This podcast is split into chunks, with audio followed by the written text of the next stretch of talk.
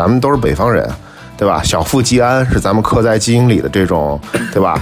有有有工作，挣点小钱儿，然后就什么提笼遛鸟，对不对？扯扯犊子。我这次回国，另外一个最感最大的感受就是，我去参加了我的，先不说高中、初中同学聚会，初中同学大家基本上都比较安稳，就在自己那个我们那个北京是一个非常小的一个区，最小的区。然后去参加大学同学聚会，呃，在桌子上与会的这些人里边，最少的一个是我工资的二倍，就是这么个情况。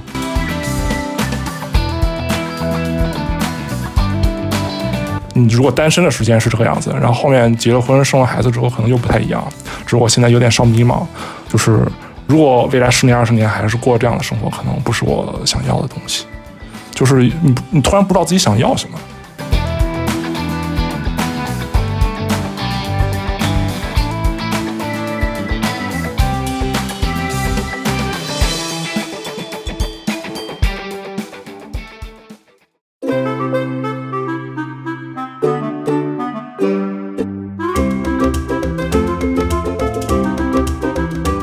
Hello，大家好，好久不见，我是你们最爱的播音员小范哥哥。真的好久不见，小范哥哥终于回来了，我们的节目还在继续，这个频道没有倒闭。哦哦，怎么是什么节目来着？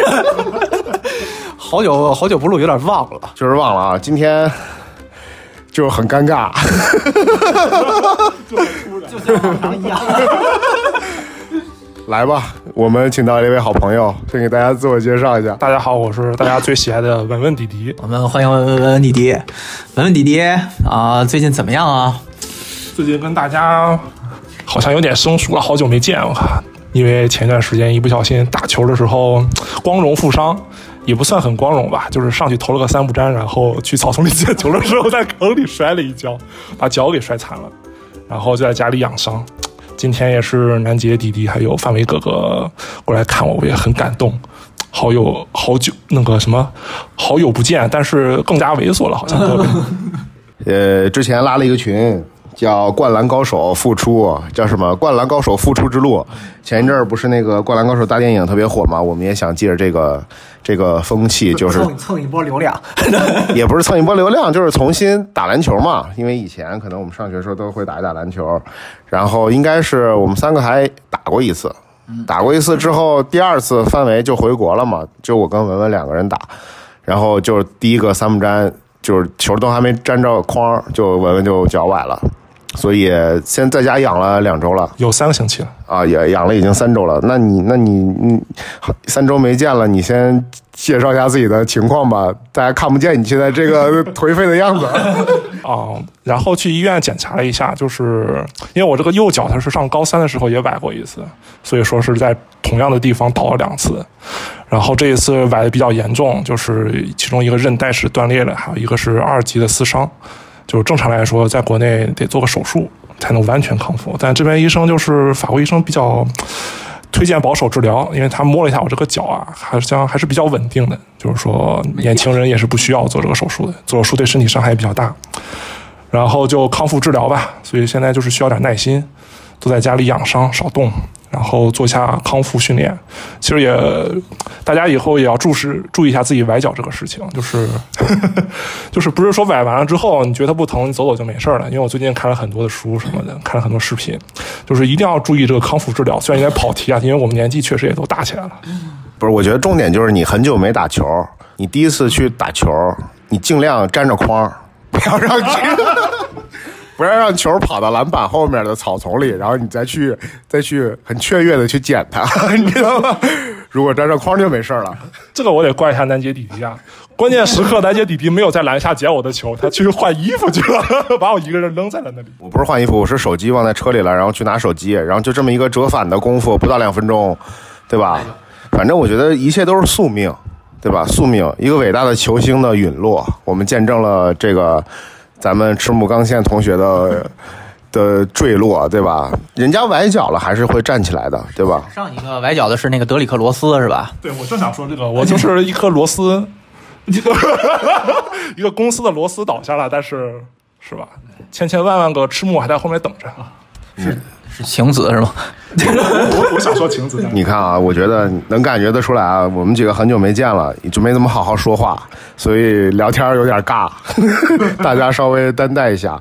那这个就先聊聊近况吧。范围哥哥刚从国内回来，可以聊一聊这个感受，是不是？所见所闻呢？有什么艳遇啊之类的，都可以聊一聊。艳艳遇可以说是完全没有太多。没有。是男的还是？呃，因为我住的地方比较特殊，就是不太方便。就是因为我实不相瞒，我来自那个中国一个特别小的一个城市啊，紫禁城啊。呃，就是就那附近，然后住的地方也比较偏远，然后甚至是那种快递也送不到的地方，所以基本上我回国的时候就处于一个那个在一个是比较隔绝的地方，一直陪着家里人。就是毕竟我不太清楚，我我觉得大家也都差不多，反正也都好几年没回去了。反正这次回去，我感觉就是大家的变化都挺多的，尤其是从生活状态上啊，甚至最主要的是。我感觉人生的阶段，其实这次变化也都挺大的。因为我上次回去的时候，大家处于或者是刚结婚啊，或者刚离婚啊，然后现在就比如说刚复婚，然后又离婚的啊，和那个最主要最多的还是生完孩子。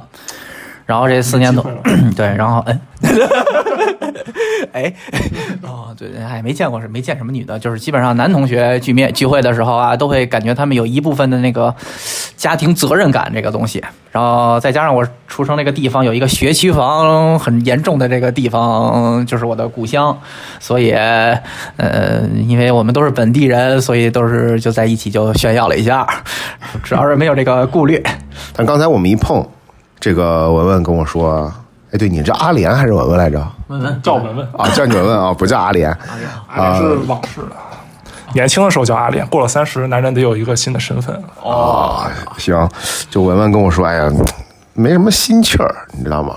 然后范围就觉得，哎，国内人现在是吧，过得都挺好的呀，都都都都挺有奔头的呀。就是有些可能，可能有些人遇到一些困难，但是现在就是整个又有一种有一种复苏的这么一个整体，是这种感觉。然后 完完全没有，我我个人感觉其实疲惫。就是至少从我身边的人看感感觉是有有一部分是感觉疲惫。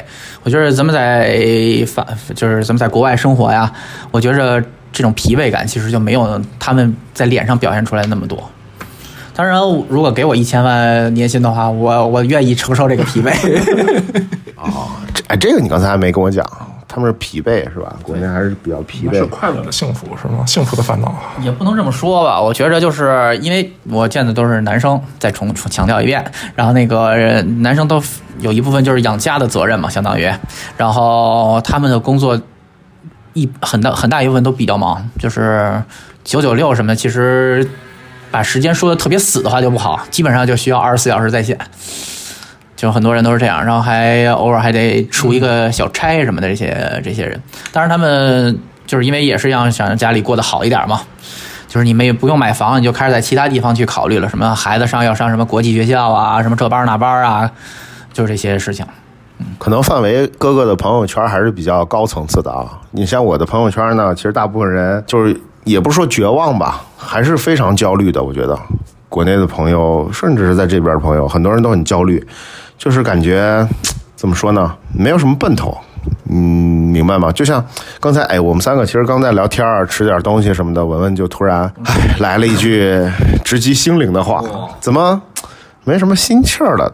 你看对吧？范围刚从国内回来，说哦，原来是这样的，有点疲惫啊什么的。你看我就是一直正常上班，虽然咱们很久没见了。但我就是正常的每天还是按部就班的生活工作。文文在家待了三周，这个意外嘛，崴脚，虽然其实挺挺难受的，挺憋屈的。那怎么就没心气儿了呢？其实咱们年纪也不大，对吧？就其实刚开始刚毕业的时候，二十六、二十七的时候，那个时候是纯迷茫，但是那时候充满心气儿，就是你干劲十足嘛，想找个非常好的工作。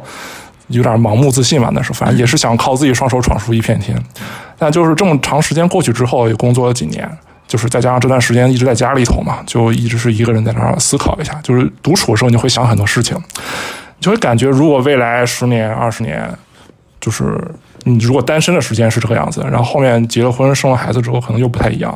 只是我现在有点稍迷茫，就是如果未来十年、二十年还是过这样的生活，可能不是我想要的东西。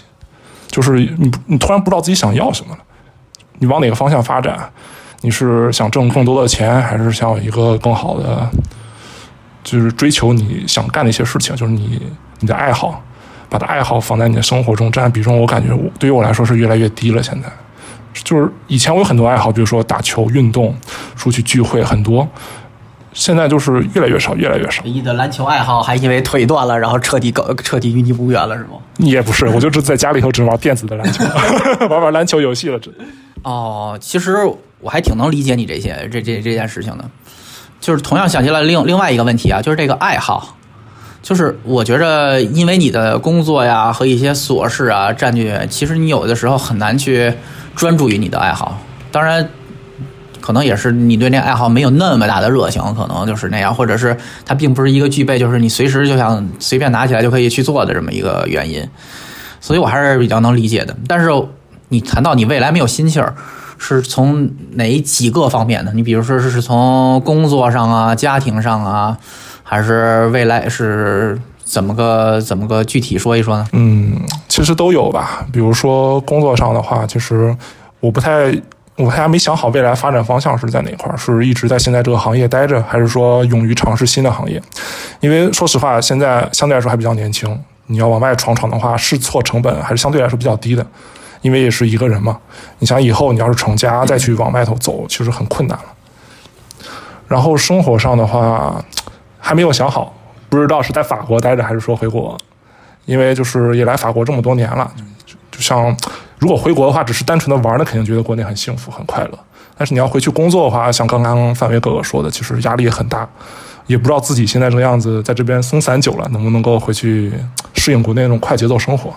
当然也都是个人的选择，你想要国内那种便利，你就得就是适当做出一定的牺牲。其实这个方面的话，也有一点迷茫。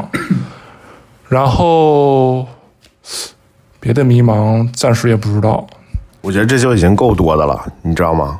你看，比如说工作吧，我觉得都差不多，因为你的想象中的那个高度跟实际的高度是有非常大落差的，而且我觉得你很难，范伟哥哥除外啊，范伟哥哥一路高升，是不是？位高权重。但是我觉得范伟哥哥肯定他自己的就是追求跟目标肯定也是更高的，对吧？就是你很难就是快速的，就是你想象中达到那个位置，对吧？就是有时候你就觉得可能过好几年还是差不多这个状态，就工资慢慢涨，呃，责任一点一点稍微多一点，然后每天还是这种按部就班的这种规律，确实感觉上有点让人绝望。但是这件事情跟你回不回国，我觉得也没有太大的影响，因为这是有可能你回国也会遇到这种情况，对吧？首先，我来强调一件事情啊，就是 我呀是一个没什么太大追求的人，就是能力在这搁着，他偏要让你生，是不是就没有什么太大办法？不，其实我是我性格是 没有，其实我真的没有什么太大，就是这些工作上的追求啊。我唯一的追求就是我看谁不爽啊，我给自己定了一个小目标。就要升到这个人的那个上司，把他开除，这是我唯一工作的动力。就在这个什么事业上啊追求啊，如果我真的要追求事业的话，我已经离职了，因为在这个公司根本干不下去，就把花针放放下来了啊。哎，刚才说哪儿了？所以你你有心气儿，你还是打鸡血的状态，朝气蓬勃，元气满满，每天都是这样的状态。我觉着分事儿，你知道吗？我是那种说我是想做一件什么事儿啊，我是一定争取要把它做成的这种人，所以这是我每天的每天都还比较有心气儿。我比较烦躁的是，我想做的这件事情吧，最后跟结结局并不是一样的话，我会挺丧失心气儿的。就是我，你比如说你努力了一段时间啊，然后发现并不是未来像你想的一些东西。就是我其实没有什么太多像你们刚才说的，就是未来事业追求啊什么这些东西。我是觉着我在把现在的事情做得好，我每天做自己相对来说可以接受的事情就可以。因为说句实话，就像文文说的，留在这边或者是回国，我觉得有一最大问题就是，我在这边其实感觉到会还是有天花板的。对你说到这个，我觉得确实真的是有天花板，因为最近，尤其是今年，真的很多人回国，对吧？很多人回国就是疫情之后嘛，因为好几年没回去了，解封啊什么的，就很多人的感受就是在这边你可能咱们刚毕业二十几岁到三十几岁，可能层次都差不多。但是你三十几岁、四十几岁之后，国内因它因为没有天花板，就像你说的，很多你周围的人可能就身在很高的位置上，但是你可能就在卡在一个位置上，还是三十几岁的位置。这个问题我也想过，但是后来我又想了一下，因为国内也不是每个人都能升到很高的位置，对吧？大部分人还是卡卡住的那一波人，对不对？只不过是你有这个机会，因为没有天花板，你有可能性升升上去，可能在这儿你这个可能性非常非常低，我觉得是这样子。然后刚才你说的这个，其实我特别理解，我内心深处跟你想法一样，咱们都是北方人，对吧？小富即安是咱们刻在基因里的这种，对吧？有有有工作挣点小钱，然后就什么提笼遛鸟，对不对？扯扯犊子，确实是骨子里有这个有这个东西，没有那么强的欲望和呃好胜心吧。但是反过来说，这样是不是就特别的不上进？你们怎么觉得？就是说，文文刚才说这个心气儿啊，可能就是这个上进心吧，或者是这种动力，或者这种积极性。但是我们其实，但我其实特别舒服在这种状态里，就是生活像白开水一样，你可能没有什么大的波澜，但是我觉得这是一种福气。嗯，我非常感恩，就是你没有大的呃奔头，但是你没有大的坎儿。这对我来说是一个很好的人生，但是，但是我有时候就会想，那你是不是不够不够积极，不够上进？是不是有一些慵懒？这种想法是不是文文嘴里的心气儿？我在考虑这个问题，跟在哪儿其实没关系啊。国内什么这个，我觉得都是形式，本质我觉得是一样的。我觉着可能有点像之前比较火的那个话题，就是是不是在你的那个舒适圈里？我觉着可能现在咱们已经到了，可能是纷纷已经到了一个比较舒适的这种东西，他是不是需要那个走出这个舒适圈？你比如说，我举个例子啊，就假如说你有一个女朋友，然后你现在的这个所谓的生活质量啊和很多事情，你无法满足她的很多需求，你需要找一份更好的工作，你会不会为这件事情去更加努力？因为回国的时候，就是我有很多同 同学呀，就是上学的时候。你会明显感到他并不是什么有特别大的，就是应该跟我性格也差不多，就是哎找一个合适的工作，家里都是北京人，都有房，所以我觉得也没什么必要去那么追求嘛。可是他就跟我说，他有了孩子，组了家家庭的时候，他的孩子就想想让他的孩子上比较好的学校，即使他是学区房，然后他也是倾向于上国际学校，所以他现在的压力还是有点大，就是因为他是在这件事情上。去有这么一个东西，所以你很难，所以就是看他们的表情很疲惫，就是你感觉说心气儿这个东西到底有还是没有？我觉着虽然他们很努力工作，但是也不一定有心气儿，或者说他们有心气儿也是一种被动的心气儿，来逼着自己去去工作。所以问问你到底是怎么想的？看这件事。嗯，这个事情的话，其实这个心气儿要看怎么定义了。我这块儿，我暂时。这段时间就是心就是心情也是因为这个受伤，就是心情也比较差，属于一个低谷时期吧。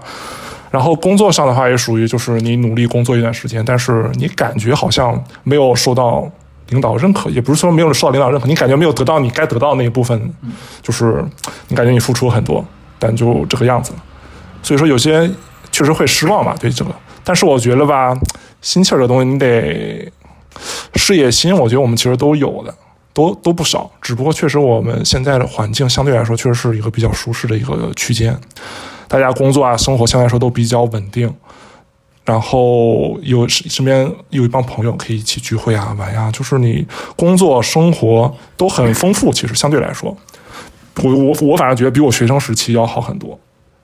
然后我自己的话是因为我我还是想往上再走一走，因为我觉得还年轻，想跑跑，所以说就是。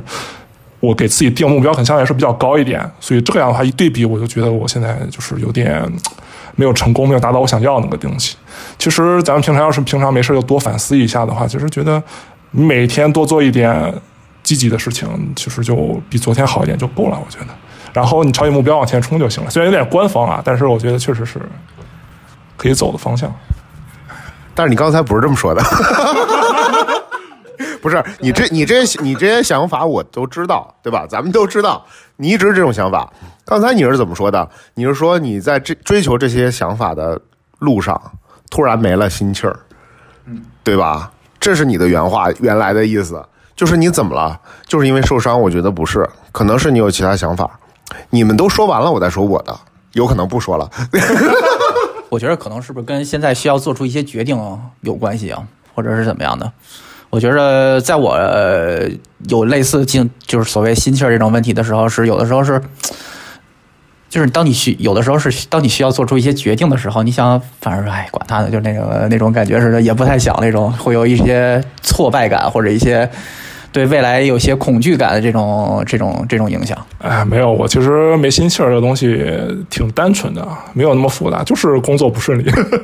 然后我就觉得现在这工作我学不到什么太多的东西了，就是感觉就是目前这岗位，觉得再这么下去其实也可以过得很轻松很舒服，但是这不是我想要的。然后你就是想往上走，但是你又走不了，你又发现自己很无奈，有些时候，这种情况下你就觉得很很，你就会很丧，有一点那种感觉。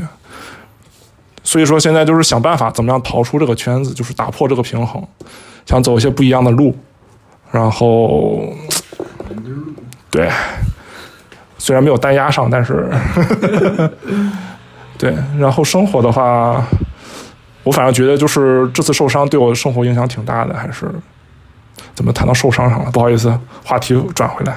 但是这确实是一个导火索，我能特别理解你。就是有时候生活会给你一个小小的这么一个小的事故，让你一下子就是感觉是那个个，角度思想的机会，我个人觉得也是一个。就是可能一个很小的一个小边儿，它破了一个口，然后就让你整个换一种换一种视角，就我特别能理解。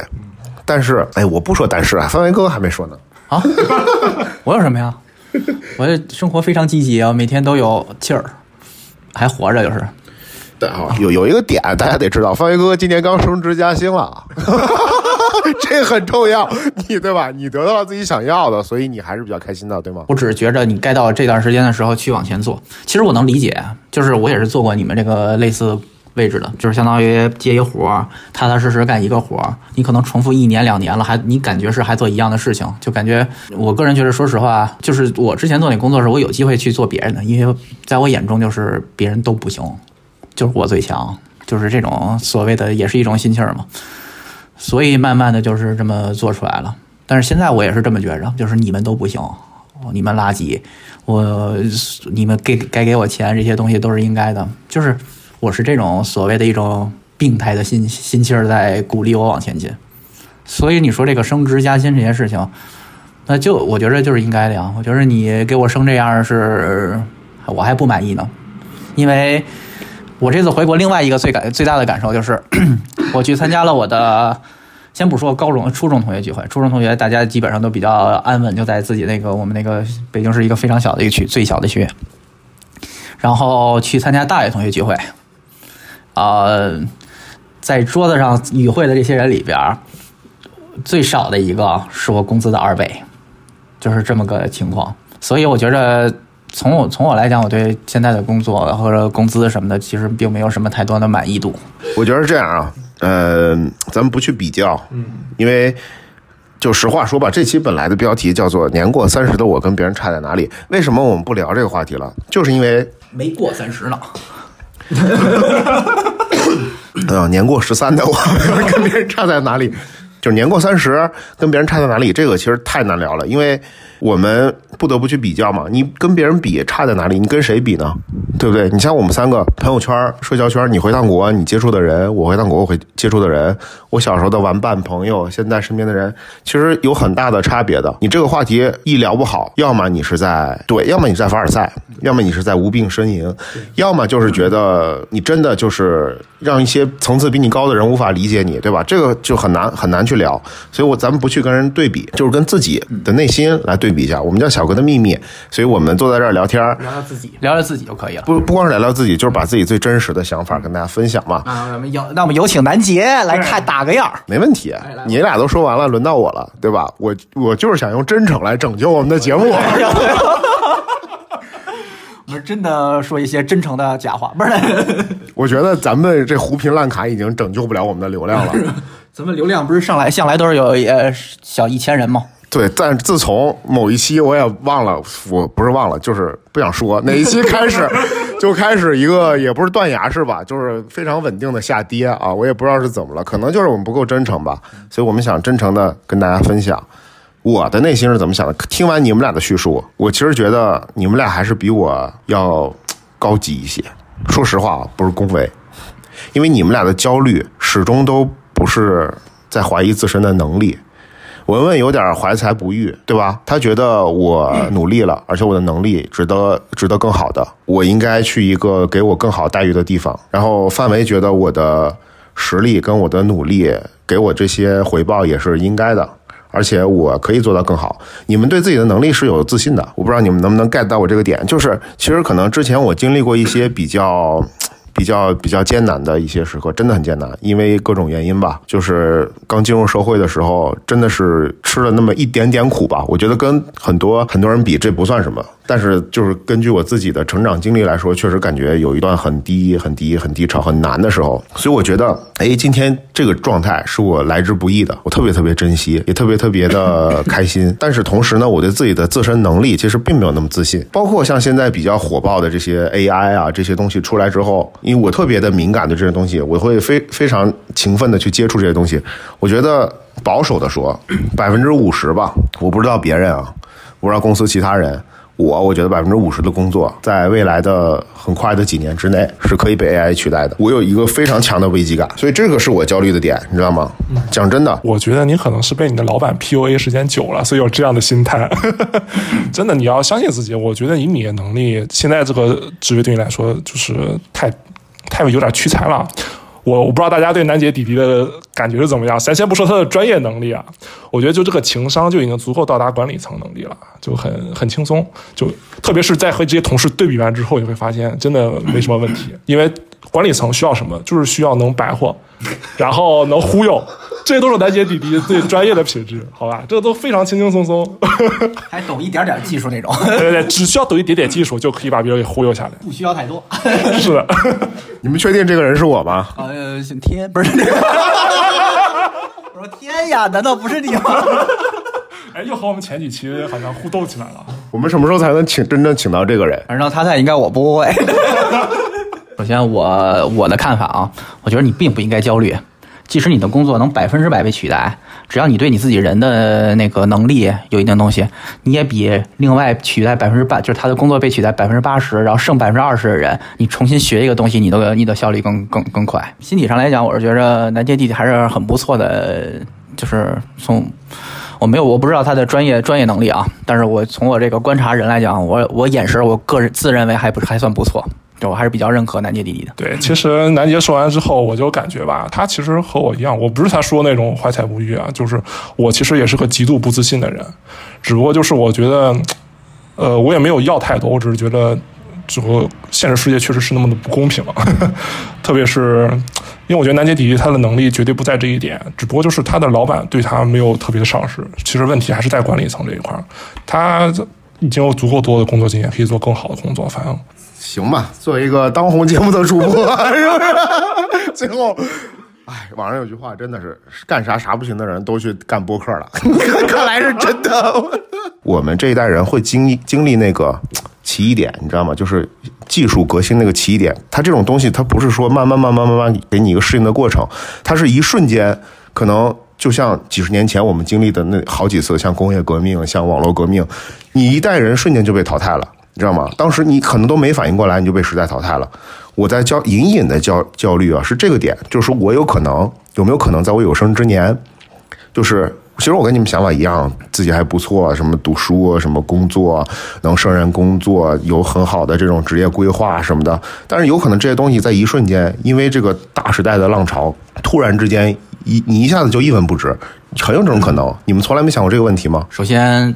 有两点啊，就是第一是我觉得以现在这种工作这种体系制度啊，即使这个起点来的时候，它有很长一段的适应。你比如说在这个整体这些人力啊、administrative 这些这些上面，它又要很长一个时间去适应、去接受这点。在这段时间里，基本上我觉得咱们可以稳稳的等到退休了，一般是三十年到四十年。再一个就是我还是说的那一点，就是如果你经历了这个，我敢说这个世界上百分之八十或者百分之九十的人。都会同时经历这个东西，你到最后的时候比较的就是谁更能更快的适应这个东西。你现在已经意识到这一点了，就说明你已经比大部分人开始意识到这点了。下面一个问题就是，你该在面对这件事情上，你有什么动，有什么有你有什么 action，就是相当于你要需要什么做操作。我觉着咱们这里边这些人已经算是很比较算是接近的，知道大家都已经试过现在出来的那个 ChatGPT 了吧？基本上也都。何止啊！对啊，基本上现在生活就靠它了，是吧？用起来了。对啊，就是很，就是说明咱们已经开始用了。那你说这个人力就是 AI 去让它执行这些命令的人，到底是谁？我现在认识很多很多人，他甚至不知道往 ChatGPT 里做什么，就该怎么在工作上运用这些东西。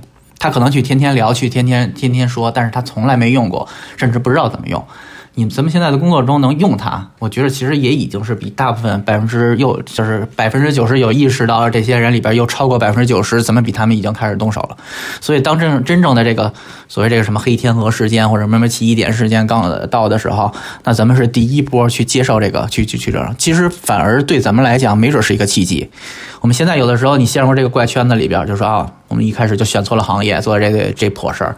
没准在这种情况下，咱们也被不得不去接受这个东西，反而咱们就成为了第一波人呢。呃，这是我一点私人的愚见，因为我个人来讲，我是一个非常随遇而安的人，我没有什么太多的所谓的那种啊，我要出去创个业、创个业呀，什么这些东西。